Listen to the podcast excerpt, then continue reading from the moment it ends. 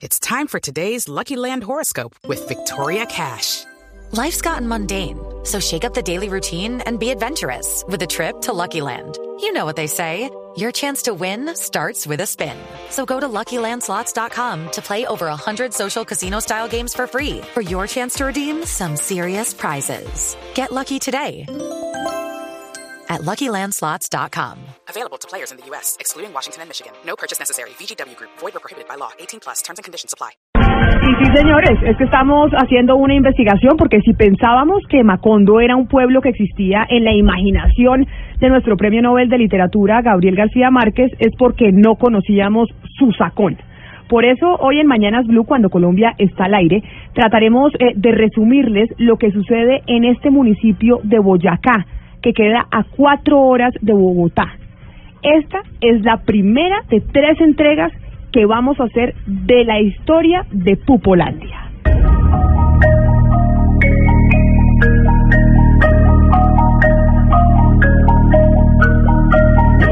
Susacón está ubicada al norte de Boyacá, Camila, como a tres horas del Nevado del Cocuy. Tiene, de acuerdo a las cifras suministradas por la propia alcaldía, 2.982 habitantes. Estamos hablando, Diana, de un municipio de sexta categoría al que, de acuerdo a la ley 617 del año 2000, pertenecen todos aquellos distritos o municipios con población igual o inferior a 10.000 habitantes y con ingresos corrientes de libre destinación anuales no superiores a 15.000 salarios mínimos legales mensuales. Susacón, de acuerdo, Gonzalo, al ranking de planeación nacional, óigase bien, fue el peor calificado del departamento por su pésimo desempeño fiscal, el departamento de Boyacá, por supuesto.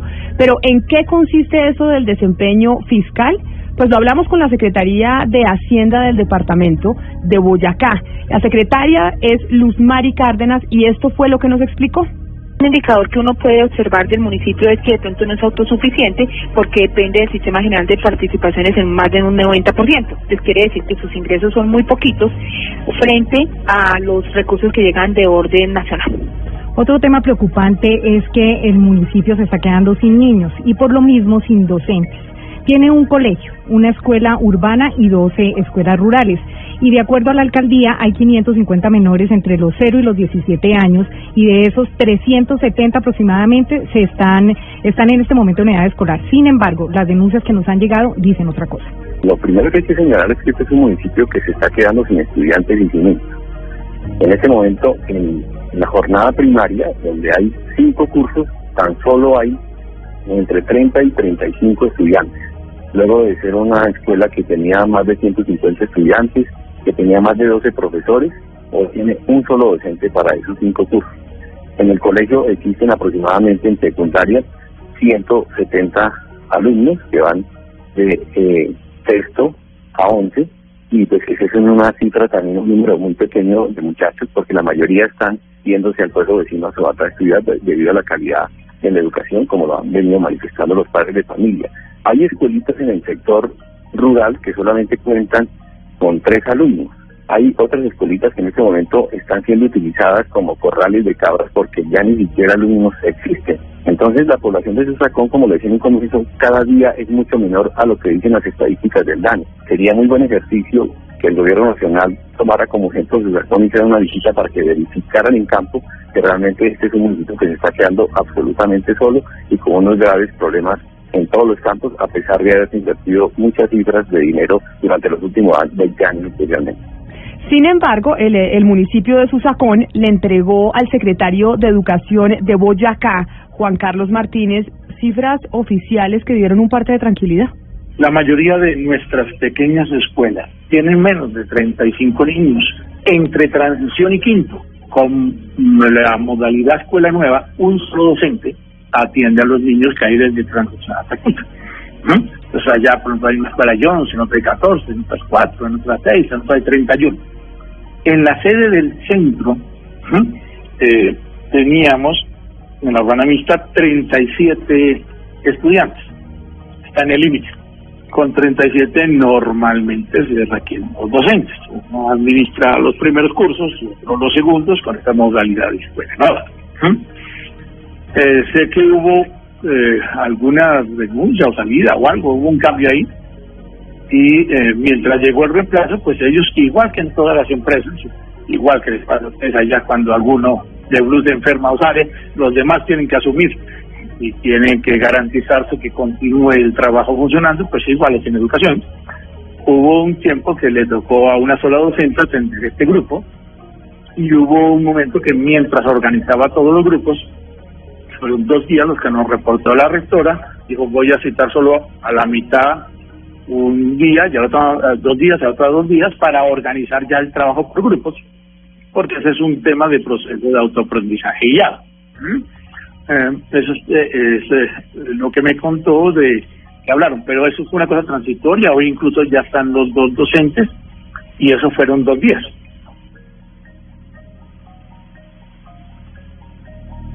Importante decir que aunque la gobernación nos confirmó que en su sacón hay 23 profesores y el pico y placa educativo fue transitorio, frente a la contundencia de las denuncias, el secretario de Educación se comprometió a hacer una auditoría de campo pedí de todas formas como lo que hago cada vez que hago el más mínimo ruido. Ya programé para la otra semana una auditoría, eh, una visita conjunta de auditoría de, matrícula, inspección y vigilancia. Ah, de todas formas es bueno siempre hacer un chequeo. A veces los rumores le dan a uno alertas, hay que atenderlo lo antes posible, pero no, es, no tenía ni una sola mm, denuncia o queja de servicio ni de calidad de servicio.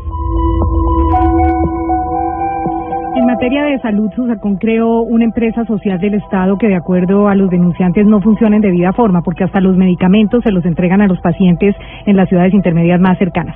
Sin embargo, otra es la información que el municipio le entregó a la gobernación, como le explica el secretario de Salud de Boyacá, Germán Pertus. Una unidad ambulatoria del riesgo que no tiene servicios de urgencias ni de hospitalización. Lo único que tiene son todos los servicios relacionados con promoción y prevención medicina, odontología, enfermería y eh, todo el tema que es consulta prioritaria y laboratorio clínico. Son realmente creo que ellos prestan 21 servicios. En el municipio prima el régimen subsidiado de salud y por lo mismo toda su población está afiliada al CISBEN. En el registro de la gobernación de Boyacá aparecen 2.912 personas cisbenizadas. Pero además, aunque las denuncias dan cuenta de que existen en los listados personas que no viven en su sacón en este municipio, la Nación es la encargada de depurar esas listas que son enviadas por los alcaldes y revisadas por el personero. Pero sobre el tema, el funcionario no envió ningún tipo de información. Camila, Susacón es un municipio de muy pocos ingresos y reducido presupuesto del orden nacional. Por lo mismo, cobra relevancia la denuncia que hacen sus habitantes sobre el manejo de los recursos por parte de la alcaldía municipal en cabeza de Jairo Alonso Rincón Quintana, que debemos decir se había comprometido a respondernos, pero al enterarse de todas estas denuncias, nunca más volvió a contestarnos el teléfono.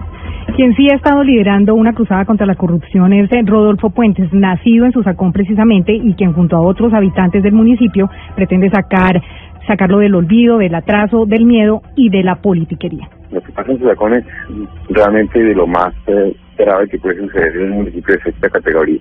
Este es un municipio que realmente no supera los 2.000 habitantes, a pesar de que las estadísticas y las proyecciones del DANE muestren una cosa diferente. Se requeriría hacer una visita de campo para probar que evidentemente la población y los registros del censo están inflados. Pero más allá de eso, se encuentra uno que es un municipio donde todas las necesidades aún están por satisfacer. Y como si todo lo anterior fuera poco, el municipio también se encuentra endeudado con los bonos Carrasquilla. A septiembre del año pasado, la deuda con Findeter superaba los 2.500 millones de pesos. Y aún así, en el año 2016 se firmaron dos contratos que superan los 160 millones para terminar las obras del acueducto. Obras que hoy están completamente abandonadas, según el vocero de los denunciantes. Es un municipio que no cuenta con agua potable y no cuenta con sistema de tratamiento de aguas residuales y no obstante eh, está involucrado en el plan Carrasquilla hace ya casi 10 años. El municipio se endeudó en más de 2 mil millones de pesos. Hoy tenemos una deuda que supera los 2.400 millones de pesos por ese endeudamiento. No se ha abonado un solo peso a la deuda. Se han pagado más de mil millones de pesos de intereses y los resultados de la calidad del agua, de acuerdo a la Secretaría de Salud Departamental, nos muestran siempre a este municipio en algún tipo de riesgo sobre la calidad del agua. y en algunas veredas el agua es inviable sanitariamente. Esto es muy preocupante para un municipio que agotó los recursos del Sistema General de Participaciones en lo que tiene que ver con saneamiento básico y agua potable, lo cual podría ser una situación muy grave en el corto plazo. Y si bien Susacón, este municipio cuenta con el nacimiento de aguas del río Guantivas, las obras de conducción, captación, tratamiento y distribución pues son nulas, no hay obras. Pero entonces lo que uno se pregunta es en qué se han invertido los recursos de los bonos Carrasquilla. Pues esto asegura uno de los denunciantes. Al parecer se financió un programa de unidades sanitarias, unidades que costaron en algunos casos más de 7 millones de pesos y muchas de estas se construyeron en lugares inhabitados, en casas que amanecen, amenazan ruina y tampoco han sido habitadas. El tema del adulto mayor no se queda por fuera de los cuestionamientos. De acuerdo a la gobernación de Boyacá, el departamento cuenta con una estampilla pro adulto mayor. Para el caso de este municipio, la Secretaría de Hacienda, Meriduz Cárdenas, nos explicó cómo es que debe funcionar. Susacón en ese momento tiene creado por acuerdo municipal un centro de protección. ¿Quiénes se benefician? Se benefician aquellas personas que estén en el estrato 1 y 2 del CISBEN y que sean certificados por el señor alcalde y que cumplan pues con la mayoría de la edad del adulto mayor reconocida. Y adicionalmente deben de tener aperturada una cuenta exclusiva para el manejo de esta estampilla. Diana, pero otra cosa es lo que sucede en Susacón. Esto de acuerdo a las denuncias que nos llegan. El lunes de Semana Santa, el alcalde municipal reunió a los beneficiarios en lo que hoy se conoce como un centro de integración ciudadana y allá se hizo la entrega en efectivo de esos recursos, inclusive en presencia del papá del actual alcalde. Allá no hay una bancarización de esos recursos. Y el lugar de adulto mayor es un ancianato, un ancianato donde, donde viven nueve personas se financia con otros recursos y con otros proyectos diferentes. Incluso se han realizado unas contrataciones para acabar de construir una edificación que lleva más de 10 años en abandono y no sabemos qué pasó con la realización de unos contratos porque aún sigue esa construcción en abandono a pesar de que pues, también hemos denunciado ese caso ante la Procuraduría y la Contraloría. Y el adulto mayor es atendido en su sacón de una manera muy particular, por así decirlo. Subsidio Mayor es un programa para entregar subsidios a adulto mayor. Fue autorizado por el Consejo Municipal en el año 2008. El señor alcalde de ese entonces fue autorizado para reglamentarlo, le colocó el nombre de su papá y hoy día se utiliza como mecanismo para entregar dinero en efectivo a personas que ellos eligen. No sabemos los criterios de selección, no conocemos el listado de estas personas porque nos lo ha negado, aduciendo el derecho a la intimidad y pues son recursos que deberían manejarse bancarizados y no a través de una entrega en efectivo porque se convierte en un mecanismo de constreñimiento, de chantaje y de inducción pues, la corrupción. Esta es la primera entrega de esta investigación que estamos haciendo sobre Susacón, un municipio en donde la contratación parece completamente macondiana, como lo ha descrito muchas veces o como lo describió muchas veces en sus libros Gabriel García Márquez. Mañana tendremos aquí en Mañanas Blue la segunda entrega de este informe especial sobre Susacón, municipio en el departamento de Boyacá. Les vamos a seguir contando cómo se maneja la contratación en este municipio y obviamente nos preguntamos si estamos frente a un nuevo caso de corrupción administrativa.